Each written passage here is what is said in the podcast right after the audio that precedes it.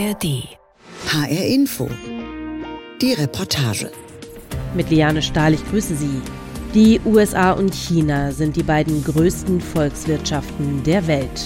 In vielen Bereichen stehen sie im Gegensatz zueinander, politisch, wirtschaftlich und zunehmend auch militärisch. Sie rüsten deshalb um die Wette. Dabei geht es um Wettkampf, um Zukunftstechnologien, Innovationen und Macht. Denn anders als im Kalten Krieg des vorigen Jahrhunderts dreht es sich dabei nicht nur um Waffen und Soldaten, eine entscheidende Rolle spielen die winzigen, leistungsfähigen Mikrochips, die essentiell sind für Innovationen, vor allem im Bereich künstlicher Intelligenz. Unsere Korrespondenten Eva Lambi-Schmidt in Shanghai und Nils Dams in San Francisco über den Handelskrieg in der Chipindustrie. Folks, Leute, wir müssen diese Chips hier in Amerika machen. Dieses Gesetz bringt sie zurück nach Hause. Sagt Joe Biden, der US-Präsident. Und es gehe um die nationale Sicherheit. Dass die Beziehungen zwischen China und den USA so schwierig sind, ist größtenteils auf die falsche politische Richtung der letzten US-Regierungen zurückzuführen. Auch wenn sie es nicht direkt gesagt haben, das, was sie tatsächlich tun, ist China einzudämmen und zu unterdrücken. Und das ist Zui Tiankai, ehemaliger chinesischer Botschafter in den Vereinigten Staaten. Wer im Wettrennen um die besten KI-Technologien dabei sein will, braucht die entsprechende Rechnerpower. Und genau da wollen die USA verhindern, dass China an die leistungsfähigsten Mikrochips kommt. China ist in der Technologie noch nicht so weit, die für die künstliche Intelligenz nötigen Hochleistungschips selbst herzustellen. Und die Regierung hier in den USA will sichergehen, dass das auch so bleibt.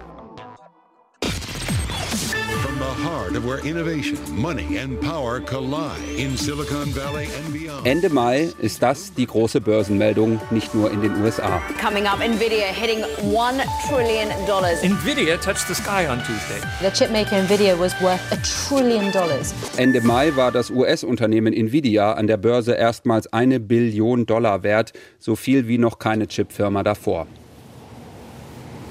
2788 St. Thomas Expressway in Santa Clara, Kalifornien. So heißt die Adresse.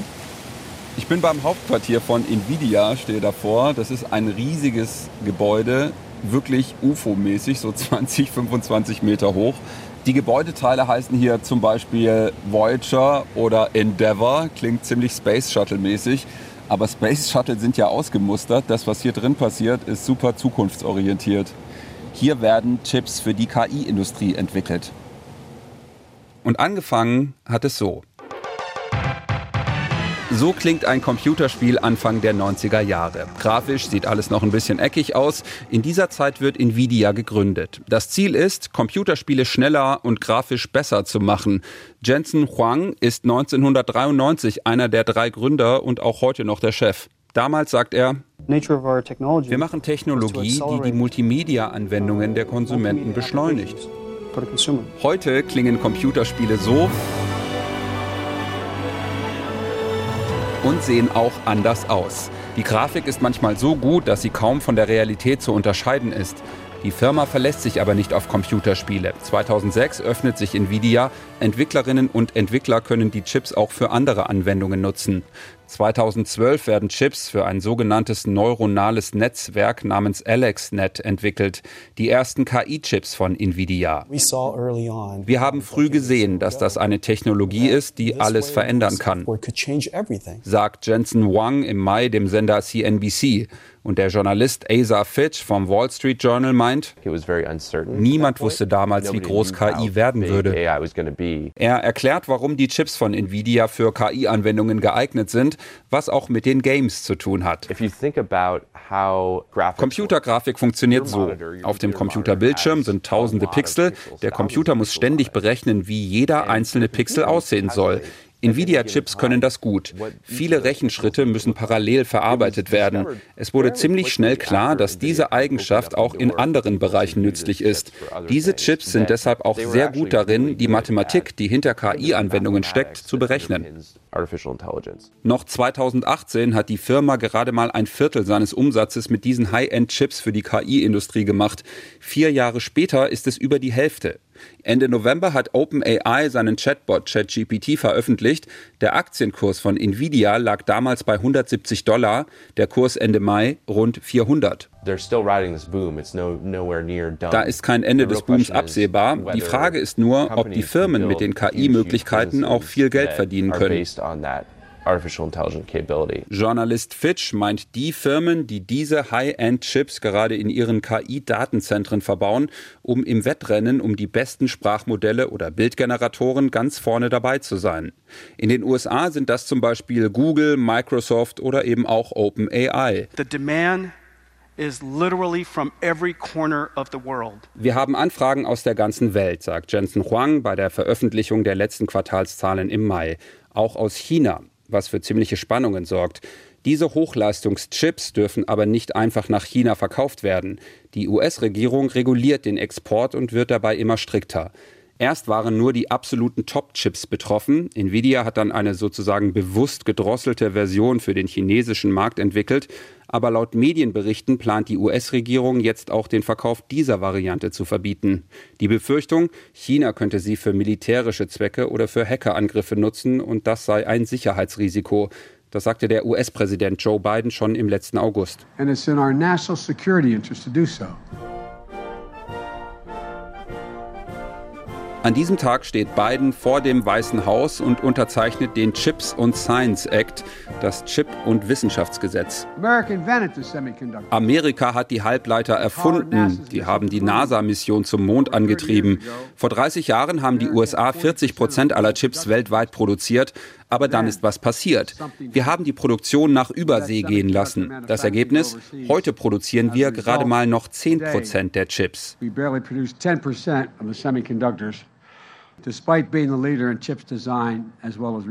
Der Chips Act ist der Plan der US-Regierung, mit dem sie wieder unabhängiger von Asien werden will. Die Lieferkette soll zurück ins eigene Land geholt werden. Dafür zahlt sie insgesamt über 50 Milliarden Dollar an Firmen, damit die in den USA und eben nicht in Asien produzieren. Folks, Leute, wir müssen die Chips hier in Amerika machen, um die Kosten zu senken und um Jobs zu schaffen. Dieses Gesetz bringt sie zurück nach Hause. Mehrfach erwähnt er, dass Amerika die Mikrochips erfunden hat. Unter anderem nur 15 Minuten von der Nvidia-Zentrale entfernt. 844 East Charleston Road in Palo Alto. Und hier ist ein sehr unscheinbares Gebäude, grau-grün, zweistöckig, sieht nicht aus wie ein UFO, das hier gelandet ist. Hier ist auf jeden Fall eine Gedenktafel, sieht auch ein bisschen aus wie ein Grabstein, aber es ist eine Gedenktafel äh, auf Stein. Und darauf ist so eine Metallplatte. Und da steht dann drunter At this site in 1959, Dr. Robert Noyce of Fairchild Semiconductor. Robert Noyce gilt als einer der Computerchip-Pioniere. Heute stecken sie in praktisch jedem elektronischen Gerät. Die Firma, die er hier 1959 mit anderen gegründet hat, ist Fairchild Semiconductor. Der wichtigste Rohstoff für Halbleiter ist Silizium, englisch Silicon, der Namensgeber für das berühmte Valley. Und heute ist hier eine KI-Firma drin. Aus Fairchild Semiconductor sind später andere wichtige Unternehmen entstanden, AMD zum Beispiel. Robert Noyce war einer der drei Gründer von Intel. Von der Entwicklung bis zum eigentlichen Chip, die komplette Lieferkette war anfangs in den USA. Doch es hat sich viel getan, auch technisch. Zum Vergleich, auf den ersten Chips in den 60er Jahren waren vier Transistoren. Auf den besten Chips heute sind 114 Milliarden. Das Moore'sche Gesetz besagt, dass sich die Rechenleistung von Chips alle zwei Jahre verdoppelt, sagt der Wirtschafts- und Chip-Experte Chris Miller. Tatsächlich schreitet die Chipindustrie schneller voran als jede andere Branche in der Wirtschaft. Luftlinie mehr als 11.000 Kilometer weiter in Shenzhen, China, dem, so sagen manche, chinesischen Silicon Valley. Auch hier steht die Entwicklung nicht still. Anschnallen bitte, sagt der Bordcomputer. Das Auto fährt ohne Fahrer vollautonom im normalen Stadtverkehr. Auf dem Fahrersitz sitzt nur noch ein Aufpasser, der im Notfall eingreifen kann. Wie gespenstig dreht sich das Lenkrad von allein. Der Blinker geht an und das Auto wechselt die Fahrspur. Seit fast einem Jahr ist das auf bestimmten Straßen in der südchinesischen Technologiemetropole Shenzhen möglich. Sie war die erste Stadt in China, die das zugelassen hat. Shenzhen ist Chinas Innovationsschmiede. Vor 40 Jahren noch ein Fischerdorf gewesen, ist die 12 Millionen Metropole heute die Heimat vieler großer chinesischer Hightech-Unternehmen wie Huawei, Tencent und ZTE. Im hochmodernen Stadtteil Nanshan prägen Palmen und Wolkenkratzer das Stadtbild. Mehr Wolkenkratzer als in New York. Und im Hotel bringt dich ein Roboter aufs Zimmer. Während in den Hotels die Vorhänge zugehen, sind die Zimmer der Bürogebäude bis in die höchsten Stockwerke noch heller leuchtet. Denn die etwa 4000 Hightech-Startups schlafen nicht. Sie entwickeln, forschen, experimentieren und produzieren.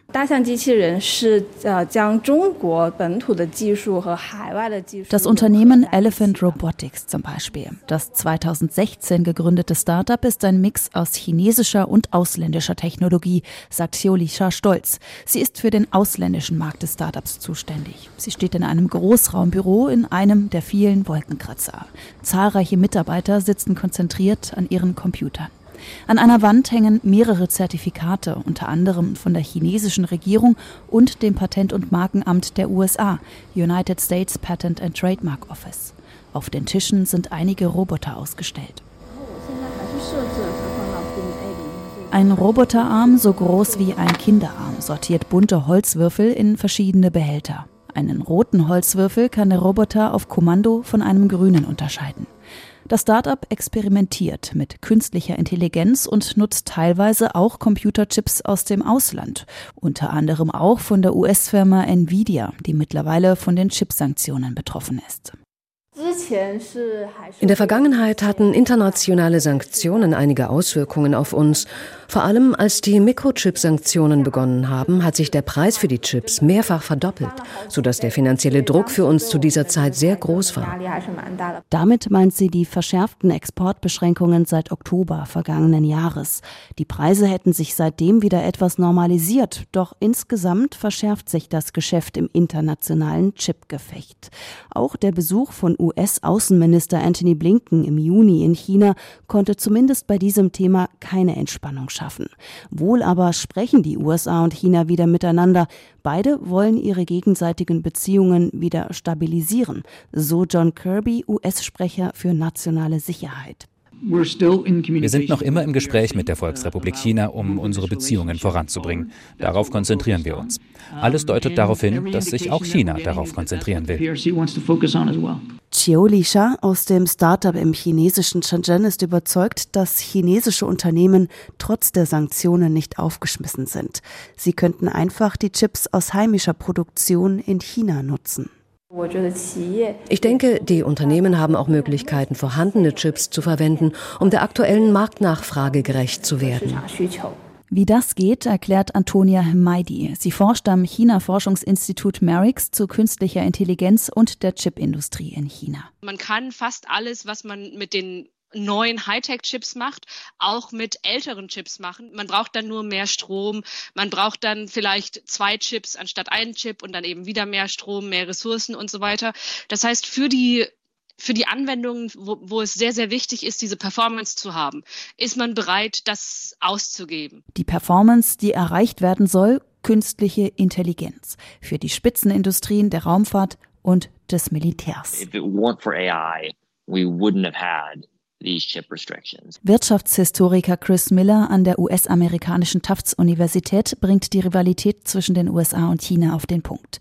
Er hat ein Buch geschrieben mit dem Titel übersetzt auf Deutsch Chipkrieg. Die Regierungen konzentrieren sich auf diese Chips, weil es bei künstlicher Intelligenz nicht nur um Verbraucheranwendungen wie ChatGPT geht. Es geht auch um Verteidigung und Geheimdienste. Die Verteidigungsministerien der Welt fragen sich, wie sie künstliche Intelligenz für militärische und nachrichtendienstliche Systeme einsetzen können. Künstliche Intelligenz wird schon in der Nachrichtenverarbeitung eingesetzt, um Drohnen das Fliegen beizubringen. Das wird in Zukunft ein entscheidender Faktor für militärische Macht sein. Für China bedeuten die internationalen Sanktionen, dass es schwieriger wird, den Vorsprung, den andere Länder in der Chip-Technologie haben, aufzuholen. Dabei geht es um die winzigen Hochleistungschips unter einer Größe von sieben Nanometern, die China noch nicht selbst herstellen kann. Vor allem die Maschinen zur Herstellung dieser Chips aus dem Ausland zu ersetzen, wird laut Chris Miller für die Volksrepublik die größte Herausforderung. Diese Maschinen gehören zu den komplexesten Maschinen, die der Mensch je erfunden hat, mit Hunderttausenden Teilen und höchster Präzision. Die Chip-Maschinenindustrie ist in China mehrere Generationen hinter dem Stand der Technik zurück und wenn man keinen Zugang zu den Maschinen hat, kann man die Hochleistungschips einfach nicht herstellen. Auf einer Messe für Fachelektronik in Shenzhen treffen wir chinesische Firmen, die Maschinen herstellen, die teilweise bei der Produktion größerer, nicht ganz so leistungsfähiger Mikrochips gebraucht werden. Die Chips werden dann zum Beispiel in Autos und Heimelektronik verbaut. Spitzentechnologie ist auf der Messe schwer zu finden. Ein Shanghaier Unternehmer mit vielen Bauteilen aus Deutschland und Mikrochips aus dem Ausland ist da eine Ausnahme. Wir müssen sehr lange warten, um die ausländischen Importe zu bekommen. Unter extremen Umständen müssen wir ein Jahr lang auf Bauteile warten. Erklärt Geschäftsführer Tang Hu. Nur wenige chinesische Unternehmer auf der Messe in Shenzhen spüren nach eigenen Angaben die jüngsten Sanktionen in der Chipindustrie. Denn die meisten nutzen die Hochleistungschips gar nicht. Ihnen reichen die in China produzierten größeren Mikrochips aus. Und wenn nicht, dann gibt es eventuell Schlupflöcher.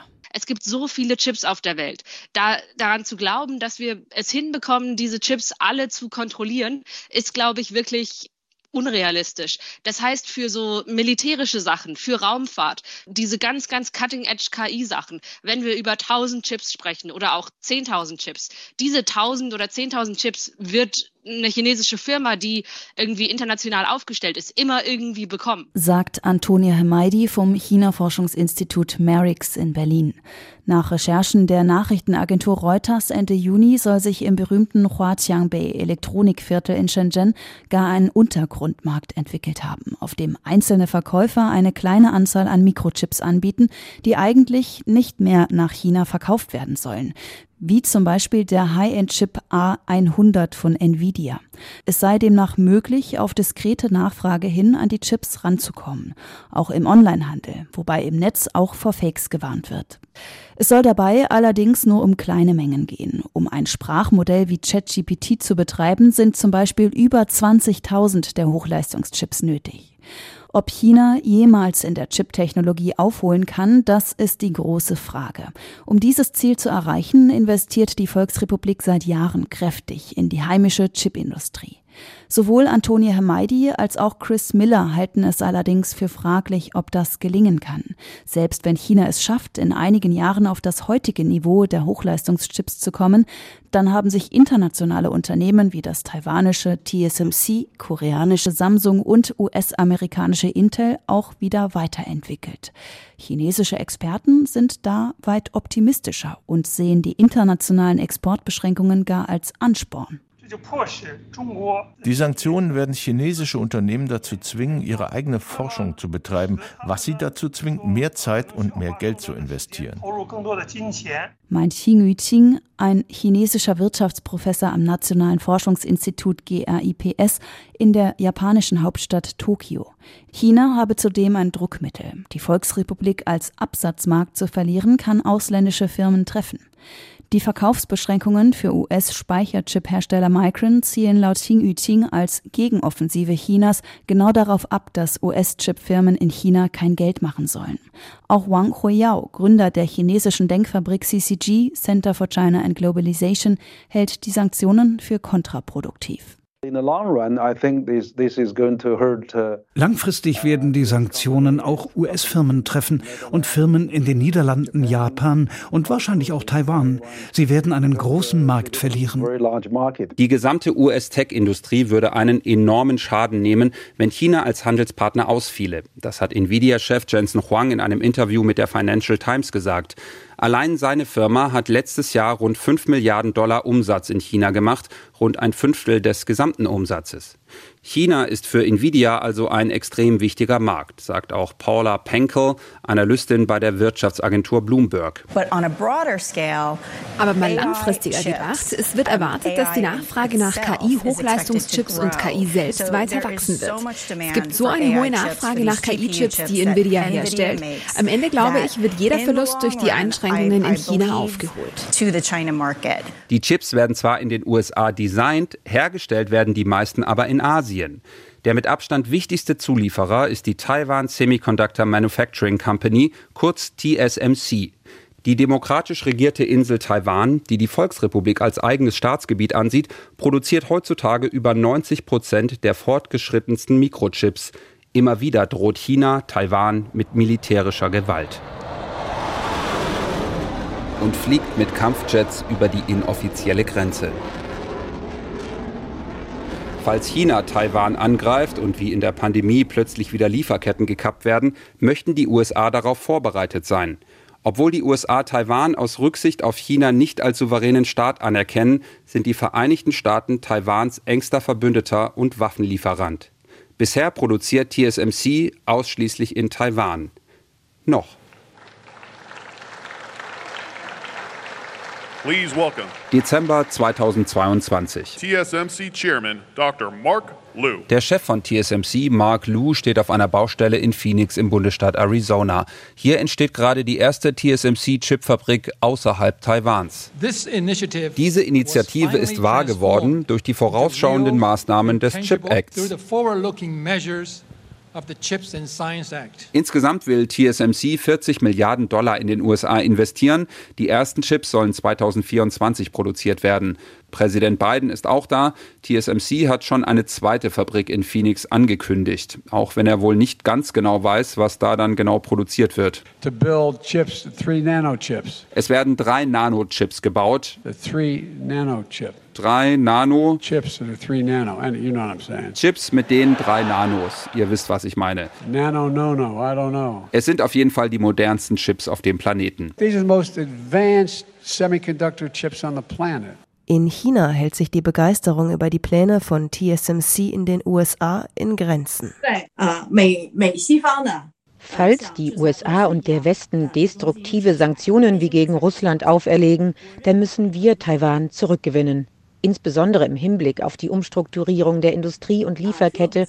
Und wir müssen die taiwanische Mikrochip-Firma TSMC in die Hände Chinas holen. Nationalistische Stimmen wie diese von Chen Wenling, der Chefökonomin der staatsnahen Denkfabrik China Center for International Economic Exchange, gibt es viele in China. Doch es gibt unter Beobachtern auch Zweifel, inwiefern ein möglicher Angriff Chinas auf Taiwan akut ist.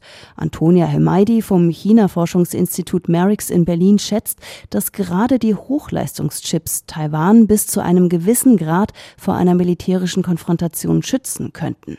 Eine Blockierung der Lieferketten um die Taiwanstraße, der Meeresenge zwischen China und der Insel Taiwan, würde wirtschaftlich alle betreffen, meint auch Buchautor Chris Miller. Taiwan hofft, dass seine zentrale Position in der uh, Chipindustrie China von einer militärischen Eskalation abhalten wird, da dies mit immensen wirtschaftlichen Kosten verbunden wäre. Uh, also Außerdem sind nach Einschätzung von Antonia Hemaidi weder China noch die USA bereit für eine militärische Auseinandersetzung. Es ist immer noch so, dass beide Seiten ein großes Interesse daran haben, nicht jetzt in den Krieg zu gehen, weil beide Seiten der Ansicht sind, dass sie ihr Militär sehr stark verbessern müssen, um sich sicher zu sein, dass sie einen Krieg gewinnen können. Wie angespannt die Lage ist, zeigen Zwischenfälle wie dieser.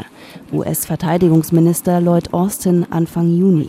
Uh, Sie haben ein Beispiel dafür gesehen, wie eines unserer Flugzeuge von einem Ihrer Flugzeuge in einer sehr gefährlichen Entfernung abgefangen wurde. Also, ich meine, aus sehr, sehr kurzer Entfernung. Und erst kürzlich gab es einen weiteren Vorfall, bei dem eines ihrer Schiffe vor einem unserer Schiffe kreuzte. Der Abstand hat wahrscheinlich 150 Fuß betragen und das ist extrem gefährlich. Lloyd Austin bezeichnete das Verhalten des chinesischen Militärs als unverantwortlich. Es war nicht das erste Mal, dass sich US-amerikanische und chinesische Kriegsschiffe gefährlich nahe kommen. Beobachter warnen, dass solche Zwischenfälle zunehmen und auch unabsichtlich zu einer Eskalation führen könnten. Auch deshalb sei es wichtig, dass China und die USA trotz ihrer Differenzen miteinander sprechen, sagt US-Militäroffizier Mark Milley. Es können Unfälle passieren, die die Dinge außer Kontrolle geraten lassen. Stellen Sie sich vor, wenn etwas passiert und wir keine klare Kommunikation haben, wie schwierig das sein wird und was dann auf kurze Sicht passieren könnte. Die USA, China und die Mikrochips. Über den Kampf um die Zukunftstechnologie und den Handelskrieg in der Chipindustrie berichteten unsere Korrespondenten Eva Lambi-Schmidt in Shanghai und Nils Dams im Silicon Valley. Mein Name ist Liane Stahl und den Podcast zur Reportage finden Sie auf hrinforadio.de und natürlich auch in der ARD Audiothek.